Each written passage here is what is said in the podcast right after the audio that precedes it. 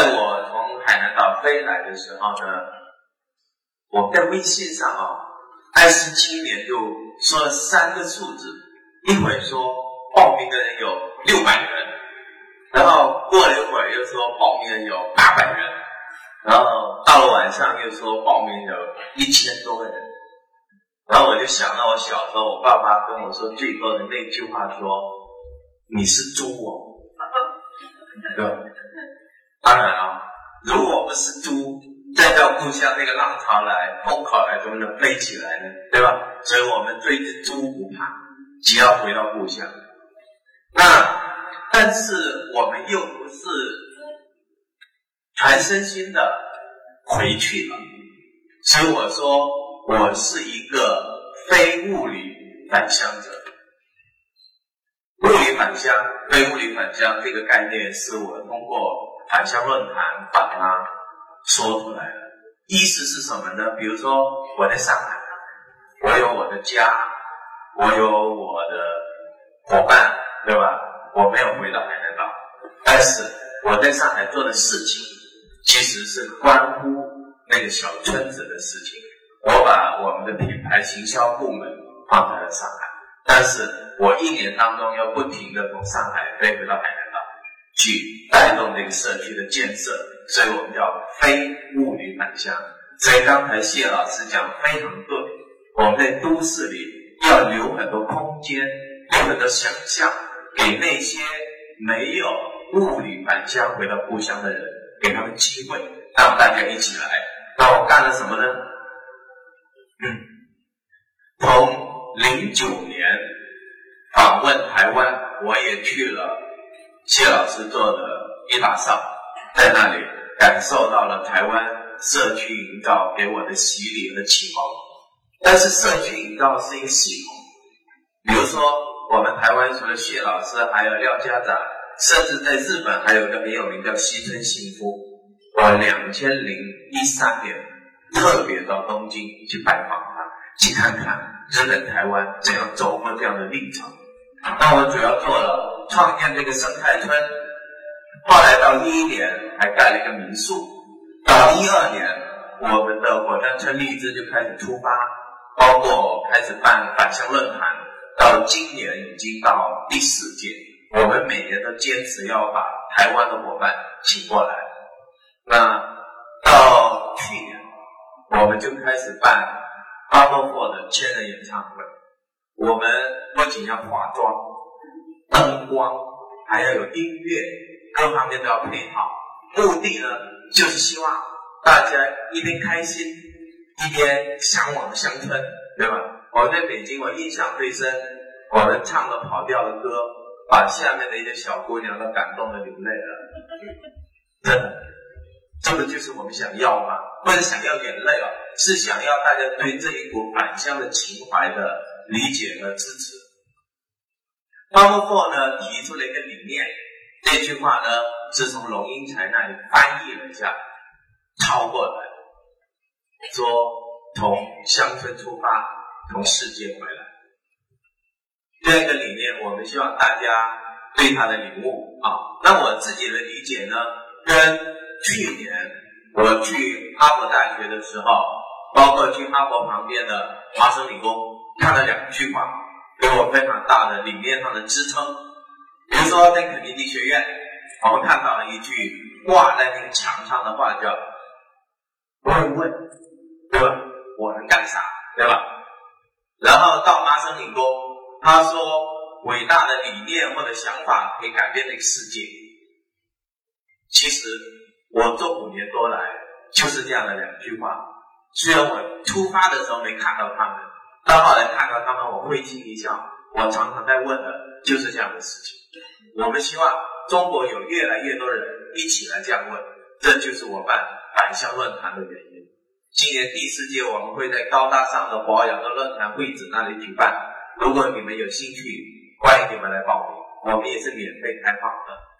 换句话说，只要你自己飞到了海南岛，吃住我全包了。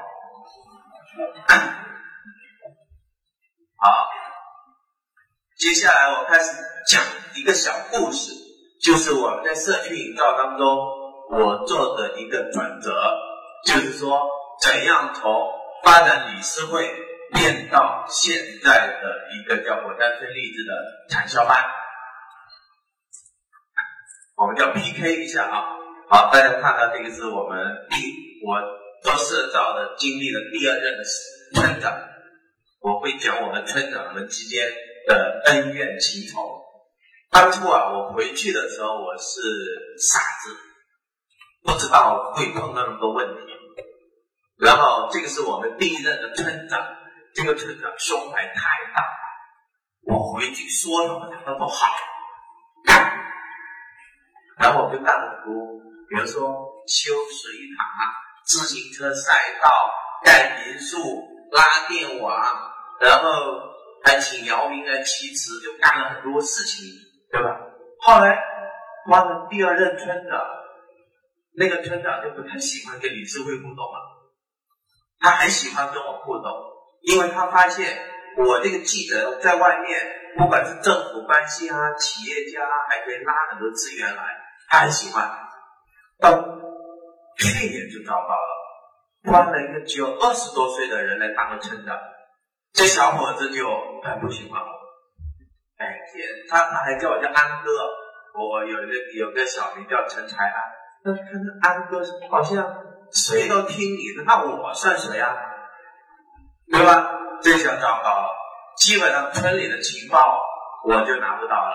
就以前啊，这个村庄发生什么事情？几乎我会第一时间接到电话，并且参与黑箱决策。就我先电话里跟他们说应该怎么干，最好都这么干。现在发现不行了，积极不来了，包括理事会的运作就很难受了，就几乎转不动。所以这个问题我们在政治在叫合法性的问题，就是跟村长之间的这个微妙。所以我们的理事会。运行了两届以后，我就让他放一放。那就是说，我要办一个产销班，所以我希望跟村长啊撇清一点关系。在目前这个小小年轻的村长面前，我们毕竟还是哥哥嘛，对吧？让他一让，所以我就说好，那这样呢，我们就带着我们的荔枝农，我们就做买卖啦。你当你的村长，对吧？我们做我们的买卖。那像。去年我带我们的荔枝农去台湾这样一个事情，如果在以前我们要在理事会开会要选谁，对吧？最好去。但现在变成产销班就很简单，谁在产销班里，当然谁就去了，就变成非常便利性的事情，就减少了那些啰嗦。这是我碰到的第一个尴尬。第二个问题，可能很多。研究乡村民主的人都会发现这个问题真实存在，不仅是选村长，选理事长也会。这就是我第二任理事长给我留下的最大的一个心病。我说，我们第一届理事长啊，不瞒大家说啊，我我玩的是内阁制，就我先看见村里谁谁行，我先把一个内阁名单全部列出来。然后拿到村里让大家投票，就老百姓稀里糊涂就通过了，我们就干很多事。后来呢，老百姓开始发现不对了，那些进了内阁的人，一会儿省里来人了，你们就跟着去吃饭了，对吧？哪哪哪里又来人了？然后或者说去台湾考察了，你们又先去了，老百姓都开始对由我提名。一个内阁再来选举这个事情提出非常严重的质疑。我们第一届理事会就这样流产，我们流产就流产吧，那产就一人一票选，好不好？这下糟糕了。我们家五六个兄弟，五六个兄弟每个生了五六个小孩，结果一选，第二任理事长出来了，这下非常糟糕。他在那个位置上，他还没有感觉我是理事长，对吧？你们做什么都要跟我商量商量吗？我要不同意，你们不能干吧？就类似这样的啊，那也就算了。他不干活，对吧？造成第二届理事会的空转。基本上这三年就没干对一件什么事情，所以我很苦恼。我作为这个倡导者，碰到了中国现实环境当中这样一个问题，那我在想，这也是我把理事会暂停另一个原因。那我们玩产销班有什么好处啊？产销班我们用了新的组织方式，先把。几个返乡大学生，刚才小平他是一个人啊，我是好几个人，我们几个返乡大学生先形成常委，对吧？核心部门，然后呢，我们再把农户加进来，然后我们这个常委啊，要实行企业化的、专业化的管理。比如说，你适合搞快递，你负责挖物流，对吧？你适合那个新媒体的那个文案写作。写作你都做品牌，就类似这样的分工，还有包括有人专门去做农户的管理，用这一套方式来处理我们的内部的问题、团队的问题跟农户的关系，那是第二个问题。第三个就是之前理事会组织能力不足，这个是我之前想到又想不到的问题。讲小故事啊，我们国内有一个罗伯特议事规则人叫袁天鹏，所以他就嗯很给力，到我们那个村庄给我们村民做罗伯特议事规则的培训。他呢讲了几句话，比如说开会不能一言堂，然后开会中间不能前面的人还没讲完话你就打断，对吧？就类似这样。我们那个理事会里的人，就在这个培训当中，偏偏就要打断你的话。那你美进来了不起啊？好，你叫我不能打断你的话，我打断你的话，你能拿我怎么办？对对吧？然后那个袁天鹏就傻在那里了，就类似这样的现实的农村的情况，组织合作等等这些事情，成为我们做社区营造的人。碰到最大的尴尬，其实啊，所谓的社区营造，最重要的就是要有一群人，他要先起来，团结，对吧？开会、议事、决策、执行。但是呢，我们这个理事会到后来就发现，在自己内部有问题，别说还要帮一个村庄，还带领一个村庄转型。我想陪伴你一下，对吧？罗伯特一下，专业化一点，都都都被搞得很难看，对吧？那这个是一个现实的问题。我当然还会继续陪伴着我们这些农民进步观念的改变，但是我也认为我们可能要切实一点出发，所以我还是把理事会放一放，选择了这个产销班。那产销班。我又回到了那个字，谁有能力我就选谁，对。然后我是做买卖，我不就卖荔枝的吗？那我选谁我就选谁了。我又不是村长，爱你事了，对吧？这就用这种观念。我们又把村里最优秀的那群人又整合到了一起，变成我们村的能人俱乐部，对。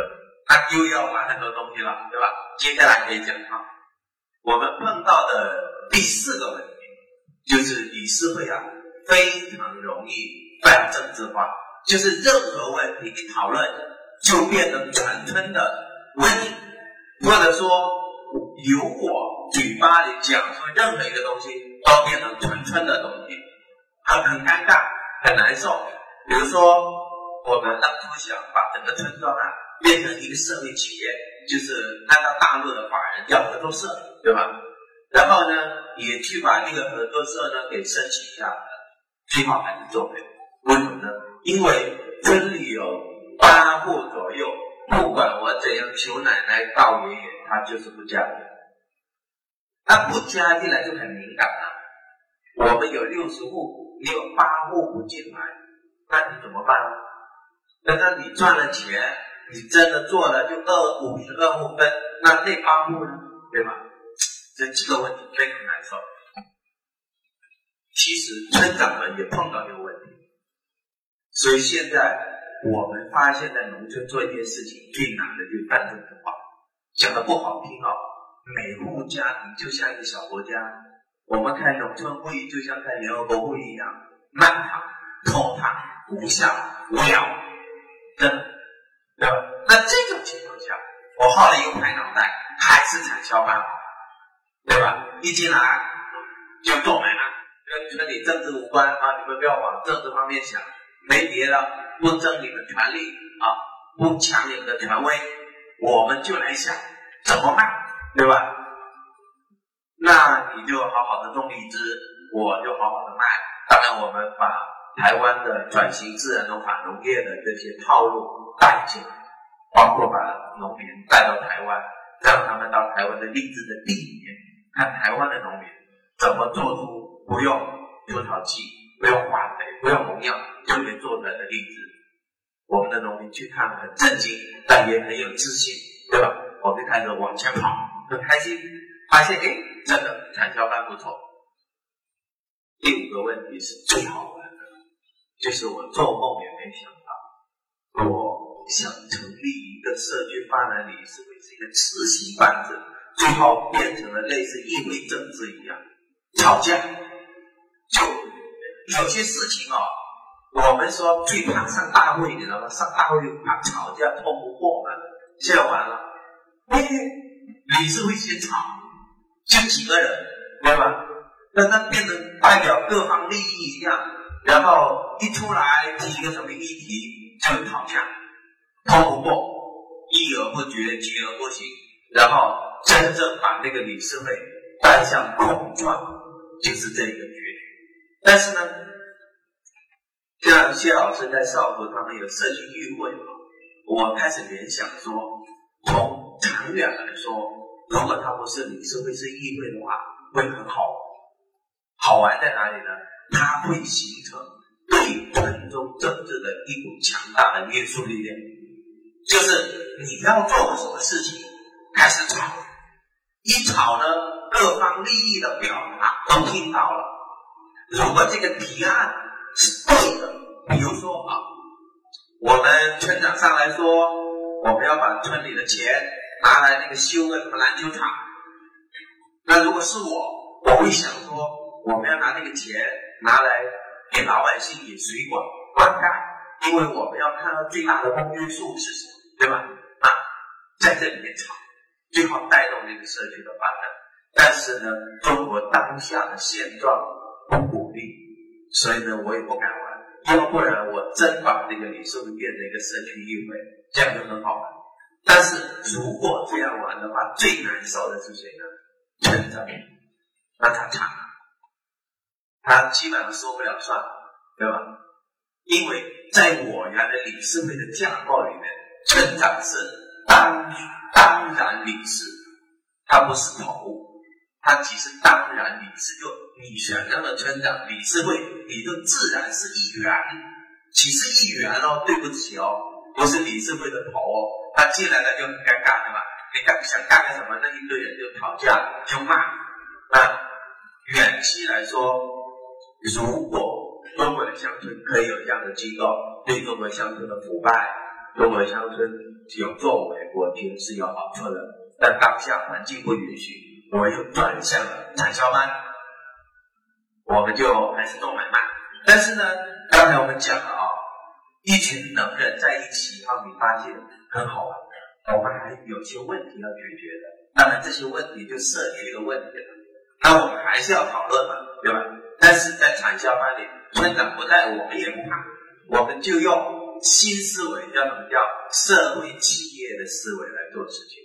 比如说，比如说。我带我们的农民去台湾学习，花了十一万块钱，这钱是我出的呀，又没有问你政府要，又没有问你村长要，对吧？那没问题啊。第二个，今年我们开始议论，我们要为村里挖一口水井，但是我开始跟他们约法三章了，我说对不起了啊，第一口水井，我就叫海口的书记批款。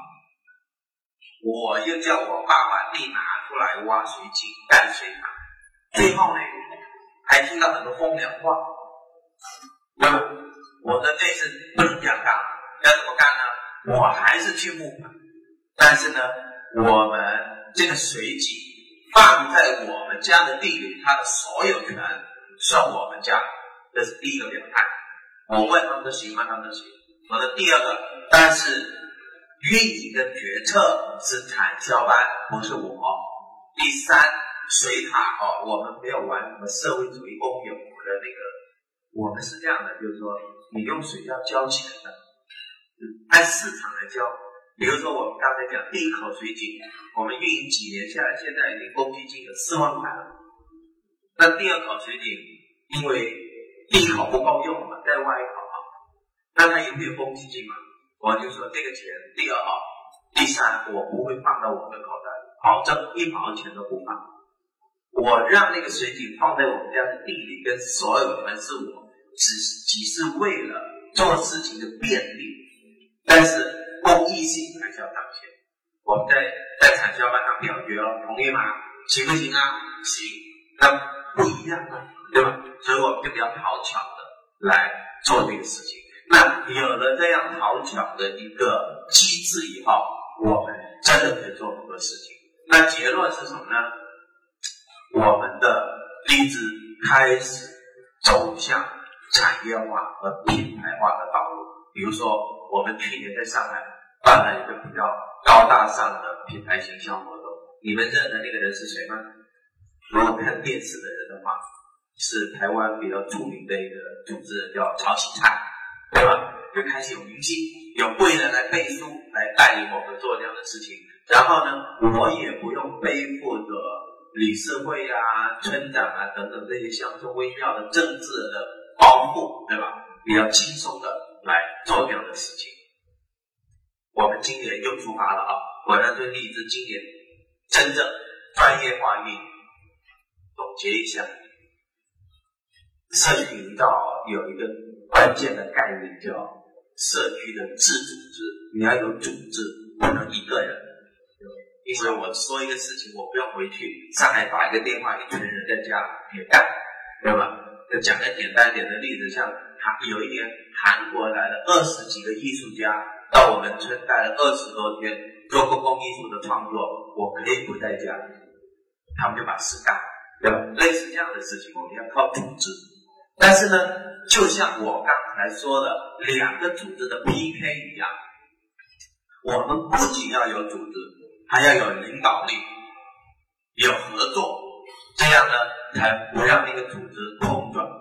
我之所以要让理事会变成产销办，就是要解决这些问题，而且目前来说解决的很顺利。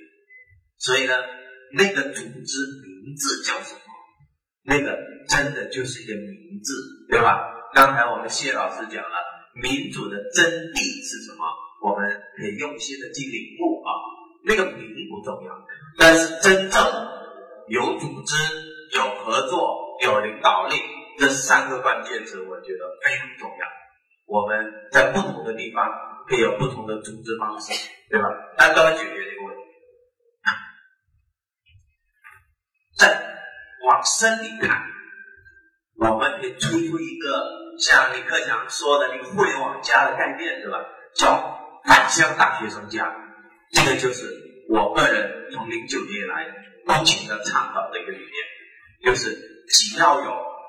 学生回到那个乡村，不管你加的是产销班，或者加的是纪录片，或者加的是什么别的东西，都可以，都能让这个乡村改变，找人、找神、找钱，对吧？一步一步的让一个乡村走向我们设想当中的美丽乡村。比如说，我对我们那个社区的想象，就是它要从一个传统的农村转变成为结合自然农法农业、生态保护和休闲旅游为一体的观光型的新乡村。毕竟，我们海南岛是国际流的，我们有这个便利，对吧？对号。我用去年我们 F 四获奖的时候，南南都周刊。给我们的颁奖词作为我的结尾啊，我读了这段话，我也蛮感动的。我觉得他们写的太棒了，我们一起来读一下，可以吗？